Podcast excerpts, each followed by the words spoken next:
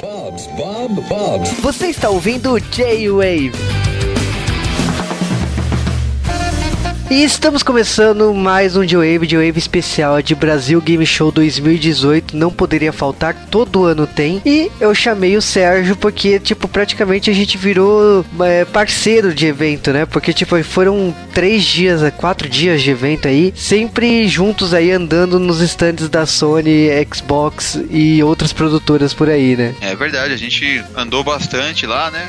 Cansamos bem as pernas de tanto andar naquele evento gigante, que tá bem legal, né? E foi isso aí, né? Exatamente. Pra quem não conhece, né, o Brasil Game Show ele tá comemorando 11 anos esse ano né? E o Brasil Game Show ele começou no Rio de Janeiro, né? E aí, tipo, teve um ano aí que eles vieram para São Paulo e falaram: "Ah, vai ser um vai ser bienal, né? Um ano em São Paulo, outro no Rio". E nunca rolou no, no Rio, no ano Nunca mais voltou, né?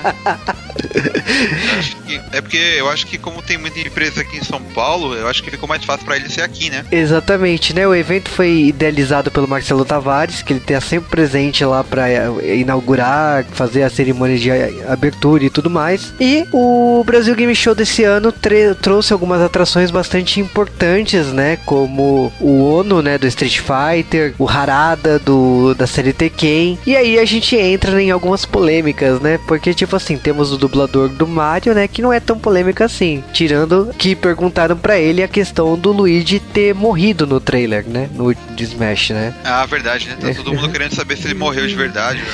Exatamente. E a outra polêmica, né? Vamos dizer que é um certo compositor, né?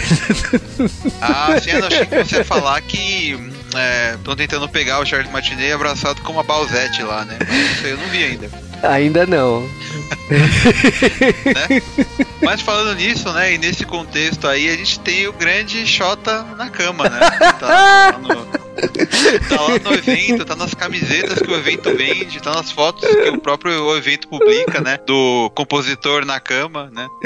E tá, tem esse negócio. Exatamente, cara, não tem como falar. O Chato na Cama ele foi a grande atração desse ano do, da BGS, exatamente pelo trocadilho que esse nome faz, né? E no evento eles falaram inúmeras vezes o como esse nome entrou no Trend Topics do, Twitter. Porque... Agora o mais, mais engraçado é assim, ele já veio, né? Ele já, já teve aí no, aqui no Brasil é, anteriormente. Ele sabe da, dessa, desse trocadilho com o nome dele e ele não se importa, né? Ele zoa tal, ele entra na brincadeira, né? Ele não se importa de no Brasil ser chota na cama. Né? Exatamente, né? Então, ok, né? Mas olha, falando do evento em si, vamos, vamos falar do evento, né? Não, não vou falar desse Sim. trocadilho. Porque o evento teve muitas empresas, logicamente todo ano tem, né? Mas teve chegada de algumas empresas, por exemplo, a Riachuelo, que a gente conhece pelo CCXP, mas esse ano estreou no BGS. Isso o mesmo. Teve, tivemos o HyperX que acho que cada ano o stand dele está maior, né? É impressionante. Sim. Dessa vez tem até cabine interna dentro do stand, né? Exatamente. A Sony, mesmo espaço de sempre, né? Te muda algumas coisas, mas é praticamente sempre o mesmo espaço. Acho que o, a Microsoft com o Xbox mudou algumas coisas por causa que ela trouxe o serviço de locação deles, o eles criaram algumas coisas ali, mas o pessoal reclamou de alguns jogos que estavam no, nos posters ali que eram jogos antigos, né? Mas eu acho que se é um, um serviço de locação, faz sentido você fazer propaganda de jogo antigo, né? Mas é, assim, assim, é, é, o jogo que já lançou, né? Não tem tanto destaque, assim, né? Acaba perdendo um pouco do, do público, né? Até se você for ver lá aquele jogos que saíram esse ano, né? Que é o Sea of Thieves, né? State of Decay 2, ele não tinha muita gente jogando ali na, no primeiro dia do evento, né? Na, no dia que era fechado pra imprensa e VIP, né? Porque acho que o pessoal é, provavelmente já, já conhecia, né? O jogo. Mas, e no estante da Sony também, jogos que já saíram, tipo o PES e o Homem-Aranha não era tão disputado, não era tão disputado assim quanto os que, tipo, Days Gone que não saiu, né? Exatamente. Olha, eu acho natural também casos que nem o do Spider-Man que acabou de sair, né? Acho que faz um mês aí, que um mês, um mês e meio. Então, é jogo que acabou de sair, pô, eu acho que tem que divulgar mesmo por causa que tem gente que não sabe, né? Tem parte do público que não sabe. Ou quer jogar para poder comprar.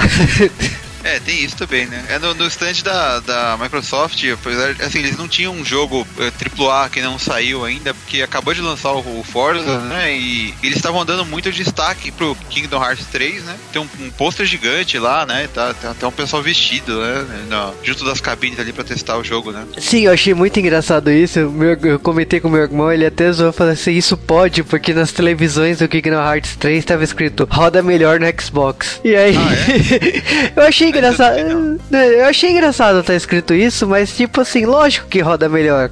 O melhor videogame, graficamente falando, da geração é o novo Xbox, né? Então é natural que o jogo rode melhor no Xbox.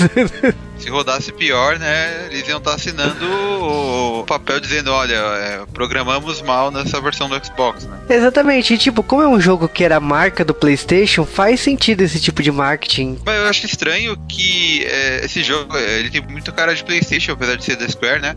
Mas é, é, no, no Playstation 4 até tem duas coletâneas com os jogos anteriores e tal. Eu não sei se esses jogos tem no Xbox, né? Eu acho meio estranho o pessoal pegar o, o caminho, o bonde andando, né? É, mas até aí os jogos de Kingdom Hearts já chegaram a sair pro 3DS, né, pra smartphone, então acho que aos poucos a Square Enix tá tentando desmistificar que esse jogo é um jogo PlayStation, né? E as coletâneas, se eu não me engano, já também foram anunciadas ou já saíram pro, pro Xbox, então é meio que é um trabalho que a Square Enix tá fazendo para mudar isso, mas realmente o, Xbox colocou o Kingdom Hearts como uma grande atração. E além disso, aqui no Brasil em jogos nacionais, o jogo da Turma da Mônica tava como destaque do Xbox. É, a propaganda do jogo mostrava o Maurício de Souza jogando no PlayStation, né? Então, quando saiu o vídeo, todo mundo ficou pensando se era exclusivo do Play 4 ou não, mas na verdade não é, né? Exatamente, e a novidade lá no BGS era que tinha um quinto personagem, né, o Chico Bento. Ah, é, não, isso eu não sabia, não, não cheguei a ver.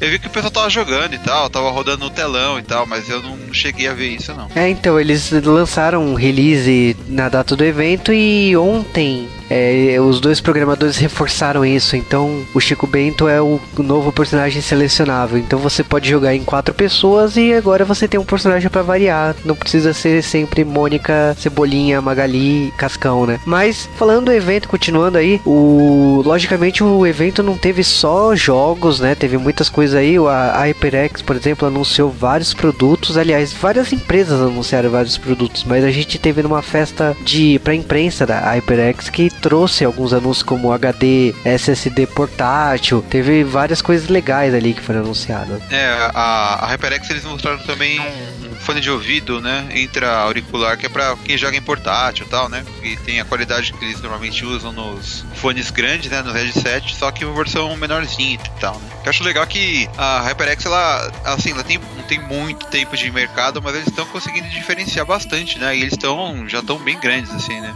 Ah, principalmente na área de headset, tem tanta variação hoje em dia, assim, né? Tipo, de produto desde os mais caros, assim, mais com mais recurso, até os mais é, menos assim, pro pessoal, né? Que tá com pouca grana aí, não quer gastar muito, mas consegue pegar um produto bom, né? De qualidade. Exatamente, eu acho que a HyperX ela é conhecida por produtos de qualidade alta e que tem um preço alto por causa disso, mas é aquela coisa, você foca no. em, se você quer qualidade, é, eles são sinônimo disso. E lógico que tem outras empresas ali no mercado que não sejam tão interessantes, mas o, os teclados são sensacionais, os mouses são. E uma coisa que a gente teve a oportunidade de jogar o jogo com um jogo de música, que foi o- os controles deles são muito melhores que das outras empresas. A gente teve oportunidade de jogar o mesmo jogo em outros stands pelos controles das outras empresas. E na minha opinião particular assim, eu não sei se é por causa da influência de ter um espaço melhor reservado para poder jogar e tal, mas eu tive uma sensação de sentir o controle uma precisão maior, a questão de parecer duas espadas e quando elas se encostavam no jogo, não na no mundo real, podemos dizer assim, ela se chocava e você sentia essa pressão das duas espadas se chocando. Então eram, eh, eram detalhes que eu não tava sentindo quando eu joguei o mesmo jogo em outras empresas. Então é um é, é algo a se pensar quando você escolhe um, um, um controle, você escolhe um teclado de uma empresa, né? É verdade, o, o jogo é o Beat Saber, né? Eu nunca tinha jogado esse jogo e achei, assim, joguei uma música, assim, só dele e achei fantástico, assim, impressionante como ele é divertido e ele, ele pede muito do, do, do- do físico, né? Porque você tá ali batendo nos bloquinhos que vem na sua direção com a espada, né? naquele mundo virtual ali. E é, é para queimar bastante caloria aquilo ali, né? No BGS tem trazido novidades de VR nos últimos dois, três anos. E assim, eu já joguei Angry Birds no realidade virtual, não gostei. E joguei jogos de PlayStation e tudo mais. Mas foi uma surpresa muito boa jogar esse jogo de música. Parece que, tipo, finalmente eles acertaram é, como tira, extrair o máximo do, do controle, né? Sim, é, esse, esse jogo esse é o que eu quero ter um dia em casa para jogar, porque eu achei muito bacana mesmo. É bem criativo, né? Porque você. É, cada mão é uma cor, né? Uma mão é, é azul e a outra é vermelha, né? E tem os blocos que vêm e você tem que botar na cor certa. E às vezes eles vêm trocados do lado da tela, né? Às vezes o, o bloco da esquerda aparece na direita. E aí você tem que dar um jeito de. Você tem que virar um, um samurai, né? Pra sair cortando todas as, os quadradinhos na hora certa, né? Legal. É, e cortar e pular e abaixar, porque não é só você cortar as coisas, né? É, Veio umas pedras gigantescas na tua direção. Na primeira vez que eu joguei, eu morri rapidamente porque eu não sabia que eu tinha que me abaixar. Então veio uma pedra com tudo na minha cara, né?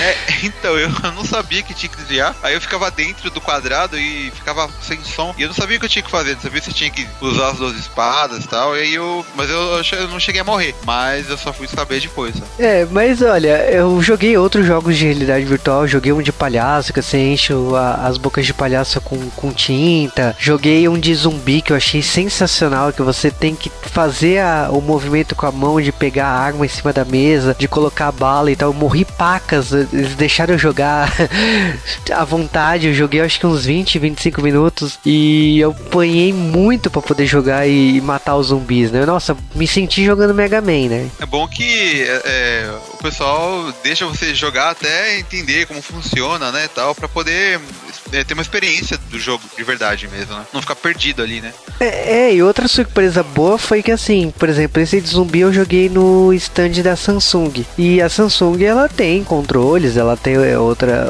outros equipamentos, ela tava vendendo em especial os monitores, mas por exemplo, para você poder jogar o, o jogo, ela fez uma parceria com a Steam. Então todos os jogos que você estava jogando lá no stand da Samsung era Steam. Legal você ver esse tipo de plataforma e esse tipo de parceria entre as empresas, né? Ah, isso é verdade. Uma coisa que eu prestei bastante atenção assim no, no evento é que tinha o, algumas empresas optaram em lançar os jogos em diversos stands de parceiros. Por exemplo, a Bandai não estava com stand próprio, e mas ela trouxe os títulos dela para a para Razer com os controles da Razer, como ela tava com o, jogo da Jump Forces no stand do Xbox. Então ela, ela dividiu os jogos ali entre as empresas para o público jogar os títulos dela em cada, em cada empresa que preferisse. É, a Bandai você via que ela não tava ali com o stand dela, mas tava presente em cada stand, assim, tava, tinha um joguinho ali, né? Tinha um Jump Force aqui, tinha um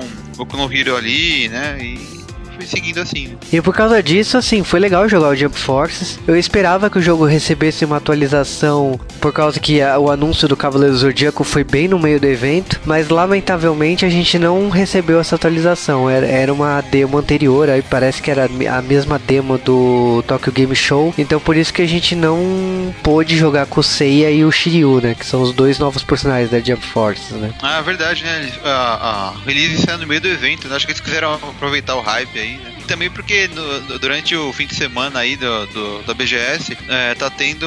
No, eu sei que tá tendo no Play 4, eu não sei no Xbox, mas tá é, uma, um teste beta né, do servidor para algumas, algumas pessoas que foram selecionadas aí, que fizeram pré-inscrição, né? Pra testar o jogo e tal. É, a Bandai soltou um comunicado com o link é até dia 7 de outubro que quem fizesse a inscrição podia jogar nesse beta. É legal falar disso porque antigamente a Bandai soltava comunicados assim, pode baixar e jogar. E isso mudou, sabe? Os últimos jogos da Bandai, o Naruto que saiu recentemente também foi assim. Antes de lançar, saiu esse comunicado com um link que você se cadastrava no site da Bandai. Aí você que você recebia uma autorização para poder jogar a demo online. É diferente do que a gente tá acostumado acostumado, porque, tipo assim, a gente tava acostumado a ah, entra na PSN, entra na live e baixa e beleza. Não, não é assim não. A, a Bandai tá restringindo bastante agora hoje. É verdade, né? A, a, menos quando o jogo é mais assim que não é, não é de anime, né? No estilo do Soul Calibur, né? Que esse aí deu pra baixar e tal, pra testar. Que na verdade era um teste de estresse de servidor, né? Então eles queriam que lotasse mesmo pra ver se o servidor ia aguentar todo mundo jogando e tal. Mas aí é que eu acho que no caso do, do Jump Force, é, é, eu acho que eles querem mais um feedback do, do, pessoal sobre mais sobre jogabilidade e tal, sobre os golpes, os combos, né? Acho que tem, tem uma certa diferença aí. Sim, eu achei legal, porque cada empresa tem seu formato para mostrar pro público. A Nintendo, por exemplo, ela nos Estados Unidos na época da E3 teve um ano, acho que o último ano ela já não fez mais isso, de os demos que tinham no, na E3 chegava nas lojas da GameStop. Então, quem fosse numa loja GameStop podia jogar as demos que estavam na E3. Achei legal. Seria uma parceria muito bacana para poder jogar jogos que você tá muito longe para quem não tá em San Diego, né? Mas falando da Nintendo especificamente, a Nintendo estava no evento lá e tipo, achei estranho que inicialmente eles anunciaram ah, patrocinamos o cosplay, mas tinha mais, né? Tinha uma sala da Nintendo, né? E ninguém é, esperava. Estavam Tava escondido ali, né? Safadinho o pessoal da Nintendo. Exatamente, a Nintendo americana veio pro Brasil por causa que fez uma parceria com lojas americanas para anunciar cartões dos jogos, né? Para você comprar digitalmente o na loja da, da Nintendo com esses cartões que seriam um cartão pré, tipo cartão pré-pago da em parceria inicialmente com as lojas americanas, depois vai sair em outras lojas e com esse cartão você baixa o jogo completo. Só que a vantagem é que tipo como você está dentro do Brasil, você pode pagar parcelado. A Nintendo reconhece que o jogo dela é caro o suficiente a ponto que ela precisa fazer esse tipo de abordagem para conquistar o público brasileiro.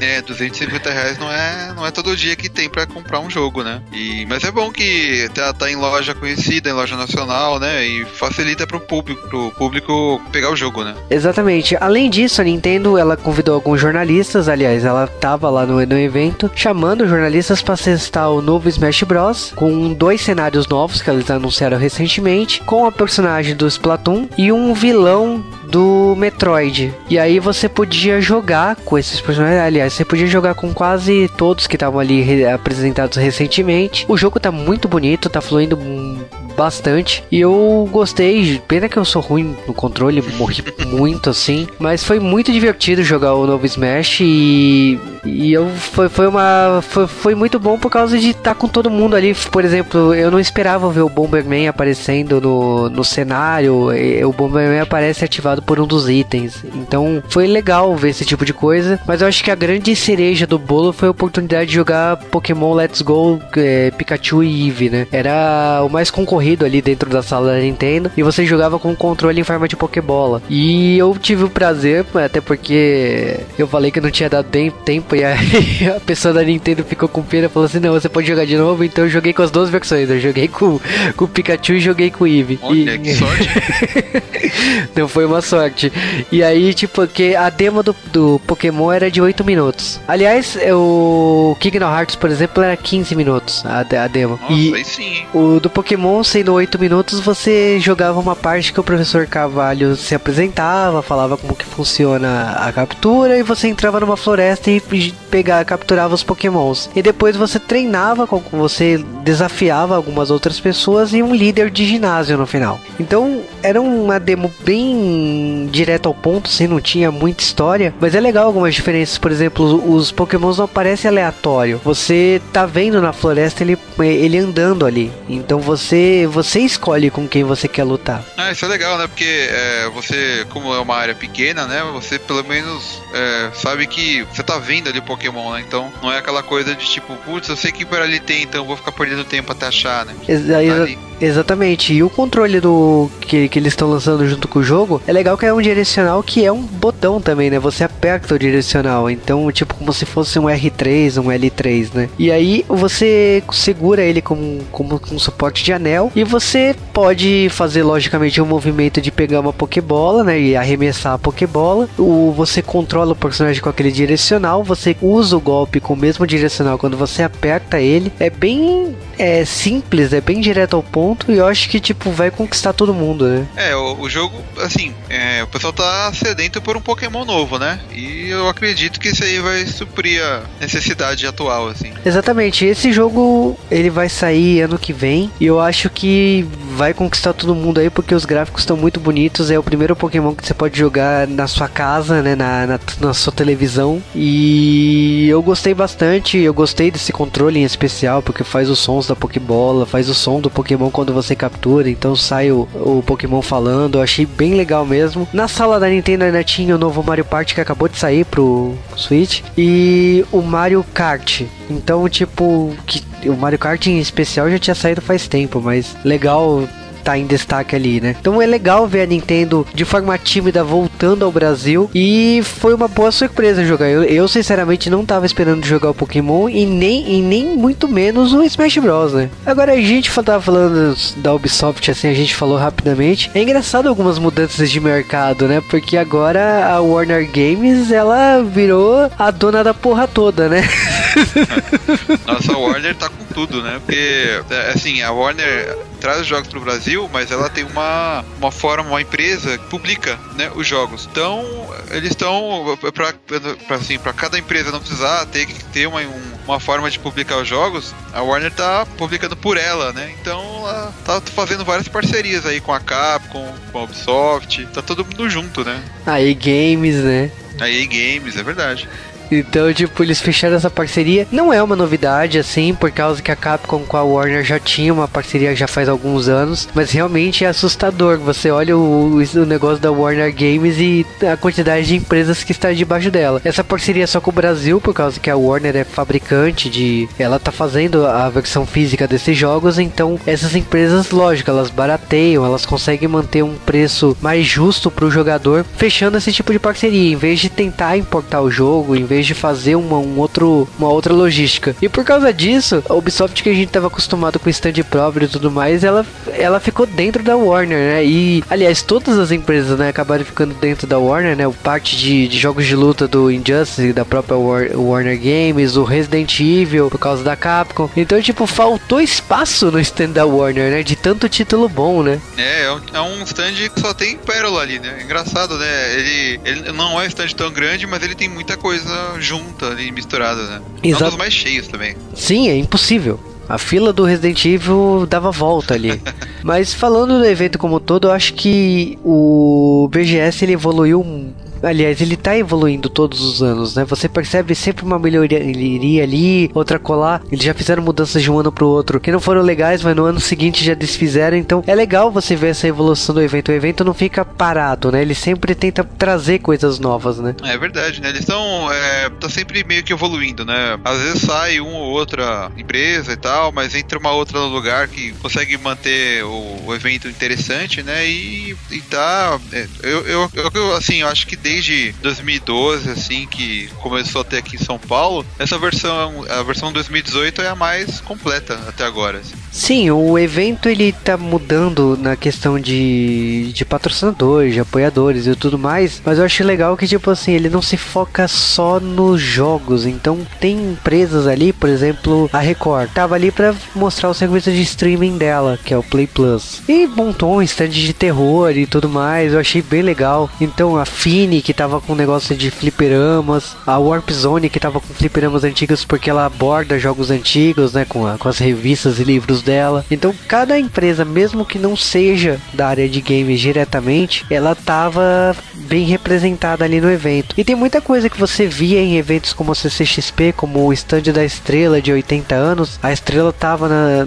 no BGS, então é legal ver que a BGS cada vez mais ela tá abraçando outros públicos e tá trazendo mais mais, coisas para dentro do dentro da estrutura dela, né? É, tem bastante variedade de, de conteúdo no evento evento, né? É, também tem lojas grandes lá dentro, né? Tipo americanas, tal, que vende jogos tal. E até, essa, até mesmo na, na praça de alimentação tem bastante variedade de comida ali e tal. E eles também abraçam, abraçam bastante a cena indie, né? Apesar de que é, ano passado tinha, assim, tinha uma parte do pavilhão que eram ó, vários corredores de jogos indies, né? Dessa vez, os stands eu achei que estavam, apesar de mais bonitos, estavam um pouco menores e, e era um corredor, uma avenida só, né? Com esse tipo de jogo. É, ano passado eu percebi que tinha uma uma padronagem. O indie tinha estantes muito parecidos entre si, eram corredores mesmo, com estantes iguais. E esse ano deu para perceber que diminuiu muito a quantidade de, de jogos indies, mas em compensação os estantes ficaram muito mais bonitos. Mas eu acho que também é por causa que alguns jogos saíram da parte indie e ganharam o mercado. O No Heroes, por exemplo, né, que parte dele está sendo usado no Turma da Mônica, ele ganhou um destaque internacional depois. Então tem jogos que eles já não estão mais na categoria indie porque eles cresceram muito e eu acho que é por isso que essa parte diminuiu. A parte de jogos de, de edital e tal, também não via essa bandeirinha. Então eu vi que rolaram mais destaque nos títulos do que nas produtoras em si, que nem foi ano passado, né? Ah, sim, isso é verdade. É, mas assim, é bom que eles não estão abandonando esse mercado, né? Eles continuam apoiando quem é indie e tal. E tem alguns jogos bem interessantes ali naquela área ali, né? Exatamente. Tem, vocês estavam falando, né, de, de jogos que bons ali que estavam na parte indie e tal. E eu achei bem legal. Acho que vale a entrar no mundo indie exatamente porque mostra que é possível você simplesmente querer abrir uma produtora de jogos. Para quem acompanha-se de perto, o mercado de indie de jogos nacionais aqui cresceu, multiplicou umas 4 ou 5 vezes de tamanho nos últimos anos. Então existe muito estúdio surgindo e o ABGS é uma oportunidade de mostrar esses estúdios pro público, né? É, assim, apesar da gente ter um evento focado em indie, em mercado nacional, né? É bom ver que eles também estão dentro da BGS, que é, um, é uma chance de apresentar jogo feito aqui no Brasil para um público maior até, né? Exatamente. O Sérgio tava falando do evento de jogos indies que acontece no mês de julho, na Vergueiro, né? Então, tipo assim, ali é a grande premiação dos jogos indies, é, é o foco do jogo indie, mas é legal você ver que o jogo indie não fica restrito numa estrutura só para jogos indies. É, é, importante o jogo indie estar tá no BGS exatamente para o público maior jogar esse jogo, né? Não, não, não, não ficar rotulado sobre o jogo indie, né? É, isso é verdade.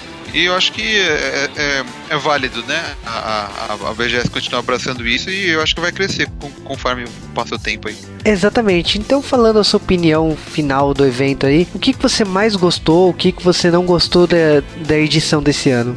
Eu acho que é, a organização, eu gostei muito, assim, do evento tá, tá boa mesmo, assim, eles estão realmente melhorando a cada ano, né? A, a variedade de, de stands, assim, tá bem grande, né? Até a gente acabou não comentando, mas tem, tem um stand de Magic também ali, né? Que tá, tem um pessoal jogando e, e eles estão divulgando jogos mesmo, jogos digitais de Magic e jogo físico, né? E acho que isso é, é bacana, assim, é legal ter, ver que tá crescendo bastante, né? Assim, o, o que eu posso dizer que eu não gostei, que eu não gosto muito, que alguns stands eles são bem grandes assim e eles têm poucas estações para teste de jogo, sabe? Ele acaba a, a, você você vê aquele stand enorme, você fica maravilhado com ele, mas você quer testar algum jogo, é, não é, falta ali ter mais máquinas, mais videogame ligado ali e tal. É, uma forma de talvez até ter uma forma de é, aproveitar mais o espaço do stand, né? E mas uma coisa que eu fiquei bem chateado mesmo é, é com esse com o aplicativo que a Sony está usando agora para é, o pessoal poder testar os jogos, né? Que é um aplicativo que você é, marca a hora para testar o jogo no dia seguinte. Só que é, ele libera assim um certo horário, eu acho que é às 7 da noite, é para você marcar pro dia seguinte. Só que dá 5 minutos e já tá tudo lotado, né? E aí você vai pro evento sem hora marcada e você tem que esperar na, na filinha da espera ali para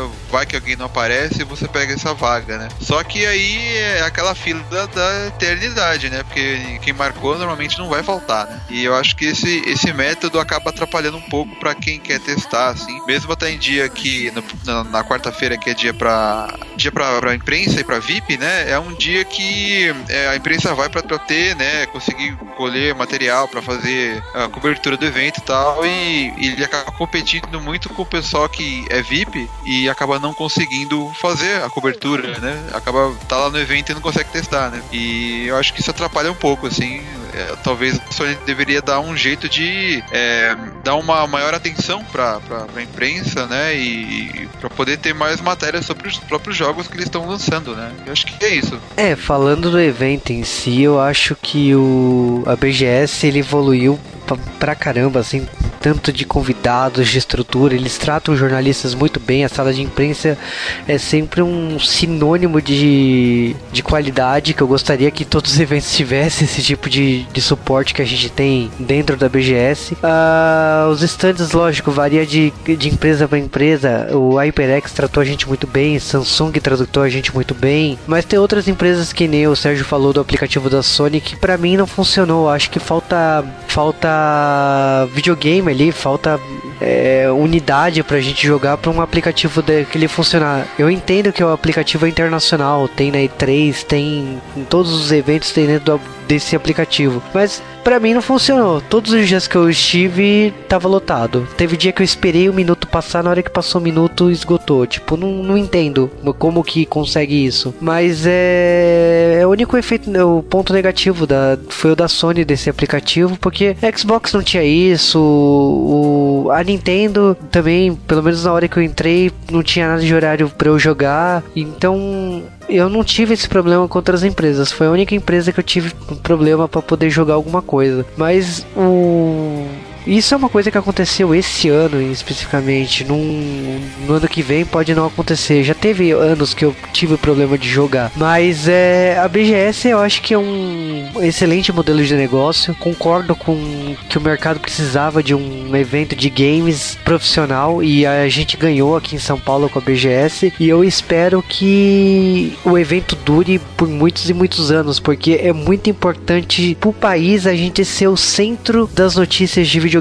durante 4 ou 5 dias. É um período que o mundo inteiro tá olhando pro Brasil para ver esses anúncios, porque muitos anúncios que são feitos na BGS correm o mundo. É só lembrar o caso da Laura do Street Fighter V, que teve estátua, que teve não sei o que, tipo tudo a demo exclusivo pra gente jogar o Street Fighter V com a Laura. Então, são exemplos do que que a BGS normalmente faz com a gente. E muitas coisas é engraçado que, por exemplo, assim, eu não vou falar qual que é o produtor, mas o produtor, quando alguém pergunta em alguma palestra, ele não pode responder, mas em partes ele confirma o que está acontecendo. E isso é muito legal, você tá no meio disso, você vê confirmações indiretamente rolando ali com o seu produtor favorito ali na frente. E o quanto eles são amigos também, né? Eu ri, eu ri muito da parceria do Ono com o Harada e o quanto eles se zoam entre si, né? É, a BGS realmente, assim, da parte de, de organização, de, de assessoria, assim, é um evento bem completo, né? Eu acho que, é,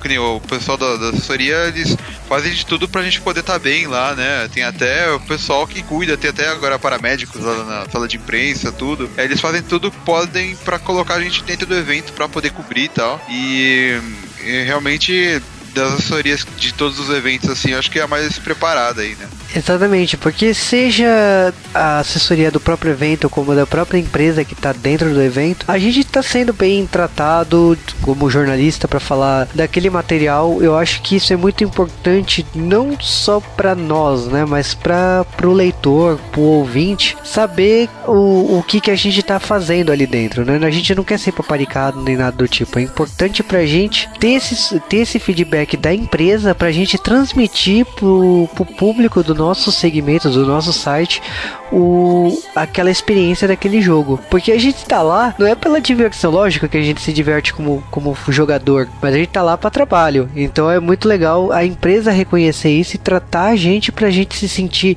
bem mesmo trabalhando dentro do evento. Ah, isso é verdade, né? É, é, você vê que é, tem, muito, tem muito evento que tem assessoria que às vezes acaba nem respondendo pedido de credenciamento e tal. Agora o pessoal lá da BGS eles estão bem, é, assim, eles são bem abertos, eles sabem que é, tanto uh, sites de grande alcance como sites menores têm o seu público, né? E é bom que quanto mais gente cobrindo, maior uh, o, o, alcance, né, que o evento vai ter, né? Isso, isso reflete tanto para a edição atual como para a próxima, né? E o evento acaba crescendo junto com o pessoal que cobre, né, o evento. Exatamente. E o mais legal disso tudo é que por mais que você não converse tanto com eles assim durante o ano, ou você não tem presença tanto física, né? Eles te conhecerem por nome, né? Eu não vou falar, mas o, a questão da BGS, eu fico impressionado como sabem meu nome, sobrenome, o site que eu, que eu faço parte não, não faz parte da credencial que eu tô usando dentro do evento. Eles me conhecem de outras edições, então é muito legal é, ser reconhecido mesmo que seu site não seja grande, né? Mas será que não é porque eles leem na credencial seu nome? não, é porque... Ele olha assim e fala, ah, esse aqui ó, tá escrito ali o nome dele, eu vou falar. Não, porque o meu crachá sempre tá inverso, cara, então eu ah, sei que... É, eu, eu, eu, tenho esse problema pra entrar na sala de imprensa, toda vez que eu vou entrar, a mulher fala, ah, você pode virar o crachá, porque o meu tá sempre virado, né? Não sei o que acontece, que ele não gosta, ele é tímido, eu acho, deve ser isso. Exatamente. É então é isso, até o próximo BGS.